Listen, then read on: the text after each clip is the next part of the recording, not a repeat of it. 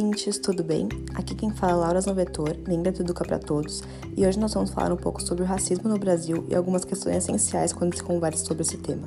Para isso, nós convidamos Inaê Lopes dos Santos. Ela vai se apresentar e responder nossas perguntas.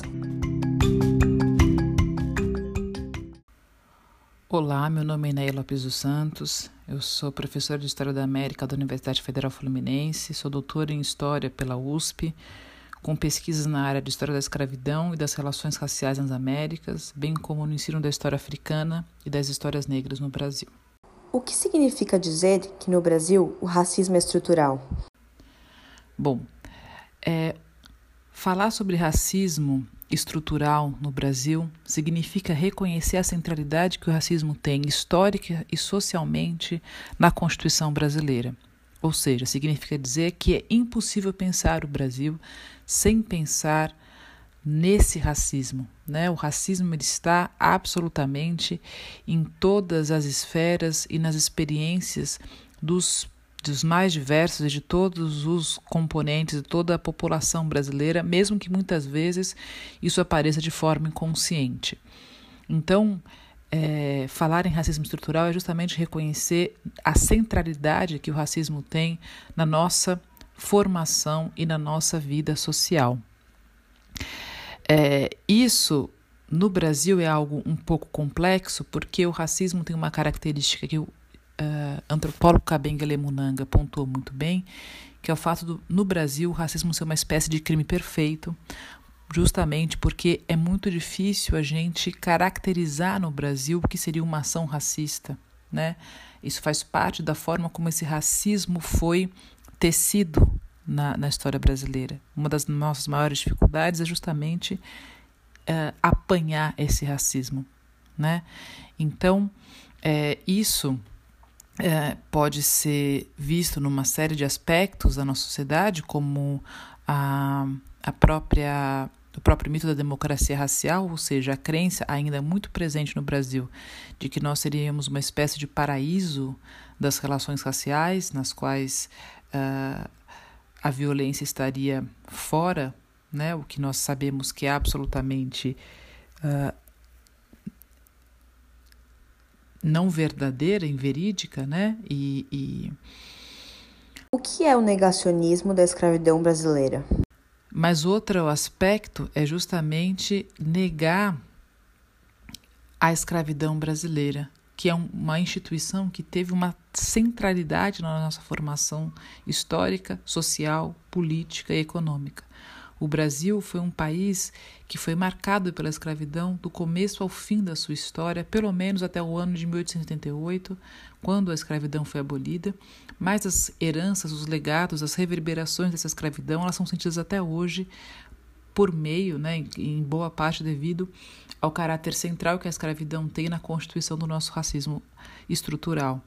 Então, o negacionismo da escravidão brasileira, ou seja, negar não só a, a centralidade que essa escravidão teve na nossa história, mas, sobretudo, a violência que é inerente ao processo de escravidão no Brasil, é negar não só a nossa história, mas é também reforçar o aspecto estrutural do racismo brasileiro. Qual é a importância da história na luta antirracista?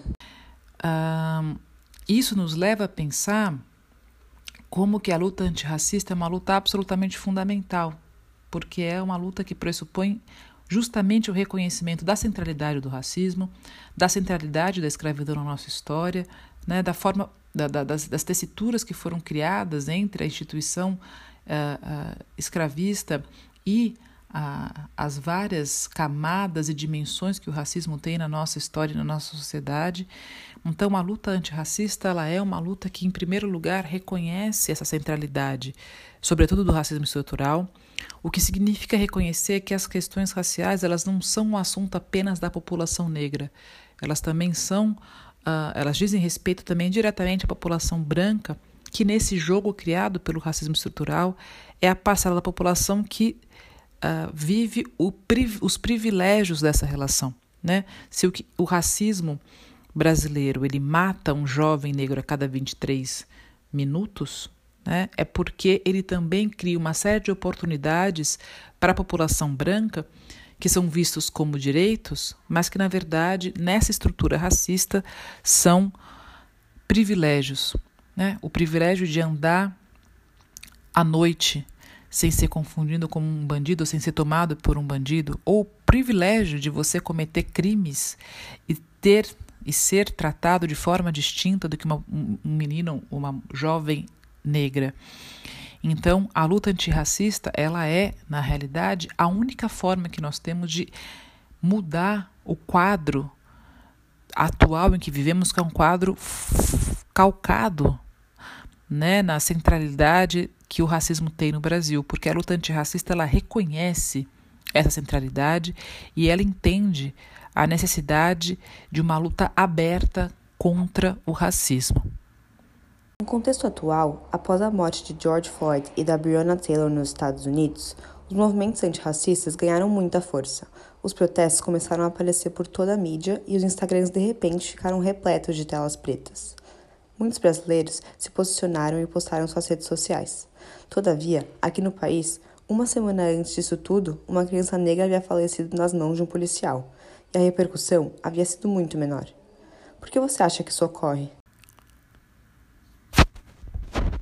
Outro aspecto interessante do nosso racismo estrutural é justamente a, a dificuldade que nós temos em reconhecê-lo é, e, ao mesmo tempo, a facilidade em reconhecer o racismo em outros lugares.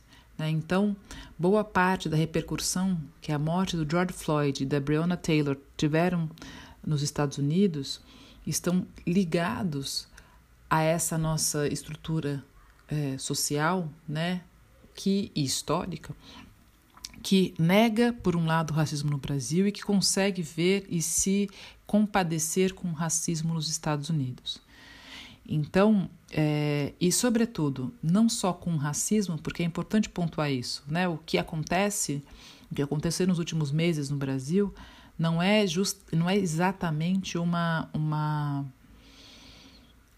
um compartilhamento de, de, de revolta em relação ao racismo nos Estados Unidos, propriamente dito, porque o George Floyd não foi nem o primeiro nem será o último homem negro a ser morto pela polícia norte-americana, mas sim uma espécie de catarse que acontece a partir da repercussão que essa morte tem, sobretudo dentre a população branca norte-americana. Então é disso que nós estamos falando também, o que mostra que a mídia brasileira ela é fundamentalmente uma mídia pautada pelo racismo estrutural né? uma mídia que não reconhece o racismo brasileiro, que não noticia, por exemplo, com o mesmo peso e com a mesma seriedade, com o mesmo comprometimento, os assassinatos que acontecem a cada 23 minutos de jovens negros, a morte de um menino que estava sob os cuidados de uma mulher branca, enquanto a mãe desse menino estava passeando com o cachorro dessa mulher a morte de vários jovens negros que vivem em comunidades né, que estavam dentro de casa e que foram atuados pela polícia, que é uma polícia ainda marcada pelos pressupostos de um racismo científico absolutamente racista. Então, nós vivemos ainda, infelizmente, essa realidade que é o do não reconhecimento sistêmico do caráter estrutural do racismo né? o que torna muito mais fácil, muito mais e muito mais cômodo a gente reconhecer o racismo nos Estados Unidos e não aqui. Para as mulheres negras, a opressão vai além da raça e da classe, as quais já estão interligadas. Também abrange o gênero. Você acredita no intercruzamento entre essas questões? Como você acha que este afeta diretamente as mulheres negras? E sem sombra de dúvida, dentro dessa cadeia criada pelo racismo estrutural brasileiro, a ponta mais fraca é são as mulheres negras, né? Que ao mesmo tempo e não por acaso também são a base dessa sociedade. Então as mulheres negras elas sofrem o que nós chamamos da intersecção de uma série de discriminações, a discriminação racial, a discriminação de, de, de classe, né? a discriminação de gênero. Então, elas são o ponto mais vulnerável dessa estrutura ao mesmo tempo que são as mulheres que carregam e que, historicamente o Brasil, né, dos mais variados aspectos, pensando não só nas ações delas como trabalhadoras, nas suas, nos seus lugares de liderança de famílias, uh, da maior parte das famílias brasileiras. Então, é fundamental, dentro de uma luta antirracista, também pensar em como essa, esse, a centralidade do racismo ele afeta também de forma distinta os, os diferentes segmentos sociais, né? dependendo, sim, do gênero, sim, da classe e disso tudo intercruzado. Então, estudar as histórias das mulheres negras, compreender essa, essa teia é, interseccional de discriminação que as coloca no lugar de maior vulnerabilidade, né, é fundamental também para uma luta antirracista, porque são as mulheres negras, por exemplo, que recebem a menor dose de anestesias durante o parto, porque existe uma crença de que essas mulheres sentem menos dor. E não por acaso são as mulheres negras que morrem mais vezes durante o parto, porque a elas é negligenciada uh, essa, enfim, essa, esse medicamento que é algo absolutamente básico, né, do, enfim, na, nessas, nessas situações, né, sobretudo num país que é em que a taxa de, de cesarianas é incrivelmente alta e desnecessariamente alta também. Então, é, o que nós temos é uma amálgama de, de, e uma sobreposição de uma série de, de discriminações que acabam transformando a mulher negra na ponta mais fraca, né? Não, e, e, e não por acaso, imagino que é a partir dela, justamente das mulheres negras, que as, as histórias ou a história e a percepção do racismo vão começar a ser transformadas. É só a gente pensar, por exemplo, no impacto que a morte da Marielle Franco teve no Brasil. Né? Ela é a representação, ela é, ela era a, a personificação dessa luta, né, que é interseccional, que é marcada pela classe, pelo gênero, né, pela orientação sexual. Uh, então, o que nós temos é que potencializar uh, as mulheres negras que estão atuando, nós estamos, né, há muitos anos, como diz o verso, carregando o Brasil no, nos braços, é, e entender que as nossas vidas importam e mais do que isso, que as nossas vidas constituem uma parcela fundamental da estruturação da história brasileira e da sociedade brasileira.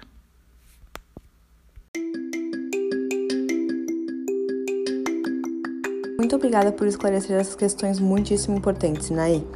E para vocês, queridos ouvintes, até a próxima semana. Tchau, tchau!